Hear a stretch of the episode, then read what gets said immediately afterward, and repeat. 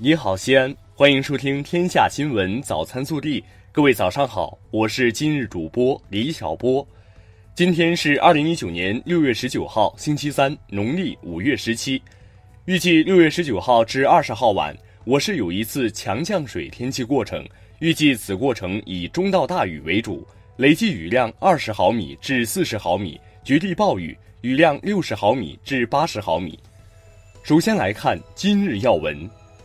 截至十八号下午十八时，四川长宁六点零级地震已造成十三人死亡、二百人受伤、十四万余人受灾。地震发生后，习近平高度重视并作出重要指示，要求全力组织抗震救灾，把搜救人员、抢救伤员放在首位，最大限度减少伤亡，切实保障人民群众生命财产安全。本地新闻。十八号，市委常委班子“不忘初心、牢记使命”主题教育专题学习会暨读书班开班式举行。市人大常委会主任胡润泽、市政协主席岳华峰作交流发言，市委副书记、市长、市委主题教育领导小组第一副组长李明远主持并讲话。十八号。市长李明远到西安火车站调研区域综合治理和改扩建项目推进情况。他强调，要以服务群众为宗旨，进一步规范火车站区域交通组织，全力优化提升火车站功能和形象，为群众畅通出行提供更优服务保障。十八号下午，市政府新闻办公室召开新闻发布会，通报我市“一带一路”建设取得阶段性成果。立体丝绸之路基本形成，国际朋友圈不断增大。十八号，市投资合作局公布，一到五月全市实际利用外资增长百分之二百零九点八五，预计我市实际引进内资、实际利用外资两项省考指标将在上半年顺利实现时间任务双过半。十八号。第二十九届全国图书交易博览会工作推进会在西安召开，大会各项工作进展顺利，展览总面积达六点六万平方米，规模远超预期，为历届书博会之最。十八号，西安市中级人民法院对三起恶势力犯罪团伙案进行了集中宣判，二十名被告人分别获刑八年六个月至一年两个月不等。十八号。记者从省民政厅了解到，民政临时救助储备金制度近日在全省一千三百一十二个乡镇街办全面建立，临时救助的时效性进一步提高。记者昨日获悉，省教育厅就二零一九年秋季至二零二零年春季中小学教学用书有关事项发出通知，中小学国家课程必须使用省教育厅规定目录中的教材。严禁选用其他教材，更不得使用境外教材。中小学教材中不得夹带任何商业广告。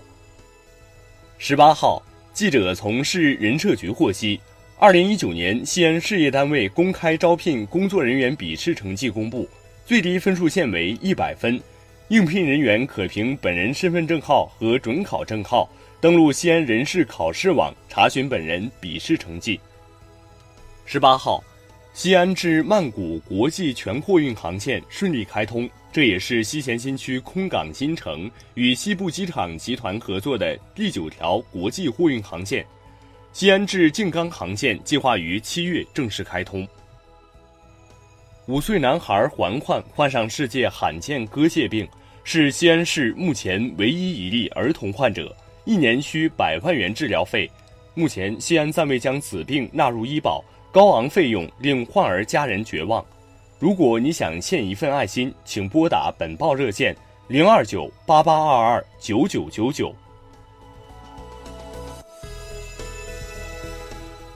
国内新闻，外交部发言人陆康十八号表示，今年是中朝建交七十周年，双方将根据共识办好建交七十周年各项活动。为新时代中朝关系发展注入新的动力。全国总工会日前下发通知，要求按规定发放高温津贴，不得以防暑降温饮料和必需药品冲抵高温津贴。经国务院批准同意，中国铁路总公司改制成立中国国家铁路集团有限公司，十八号在北京挂牌。十八号，国家统计局发布了二零一九年五月份七十个大中城市商品住宅销售价格变动情况。数据显示，五月份有六十七城新建商品住宅价格环比上涨，与四月持平；一二三线城市新房价格环比涨幅出现分化。同比涨幅均放缓。今年秋季学期将开始推广的统编高中语文教材，已确定将屠呦呦2011年的获奖感言及同年发表的论文改编成课文《青蒿素：人类征服疾病的一小步》，正式走进中小学生的课堂与生活。近日，北京市第三中级人民法院对红黄蓝幼儿园虐童案二审宣判。驳回刘某上诉，维持原判。刘某因犯虐待被看护人罪，获刑一年六个月，五年内被禁止从事未成年人看护教育工作。日前，男子敖某和驾驶半挂货车途经江西省高安市治超整治点，为逃避超载处罚，竟将公路执法人员顶在车顶，高速逃逸十五公里。随后，该车被拦下。目前，敖某和已被依法刑事拘留。近日，辽宁盘锦籍大学生郑同学在某电商“六幺八”活动中转发抽奖微博，喜中价值超千万的头奖。十八号，他把十万枚鸡蛋、一万斤西瓜、六百一十八次理发等奖品捐赠给了家乡盘锦的福利院、敬老院、交警队、工人和老百姓。暖新闻：四川宜宾长宁六点零级地震发生后，各方全力救援灾区。十八号凌晨一点，救援官兵们徒手爬上废墟，成功将一名八十岁左右老人解救。十五岁的女孩李雨琴三位亲人遇难，在病床上声音哽咽，感谢救援者。镇中双河镇的一对新人震后婚礼如期举行。不管什么挫折灾难，也不能阻止两个心爱的人在一起。救援中，无数普通人的故事让人泪目。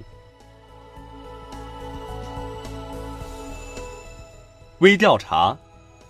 近日，有网友称，临近毕业的室友在网上搜索有没有不用跟人交流的工作，发现许多人都曾经搜索过类似信息。此事引发许多网友共鸣。该现象不禁让人产生疑惑。得社交恐惧症的人越来越多了吗？对此你怎么看？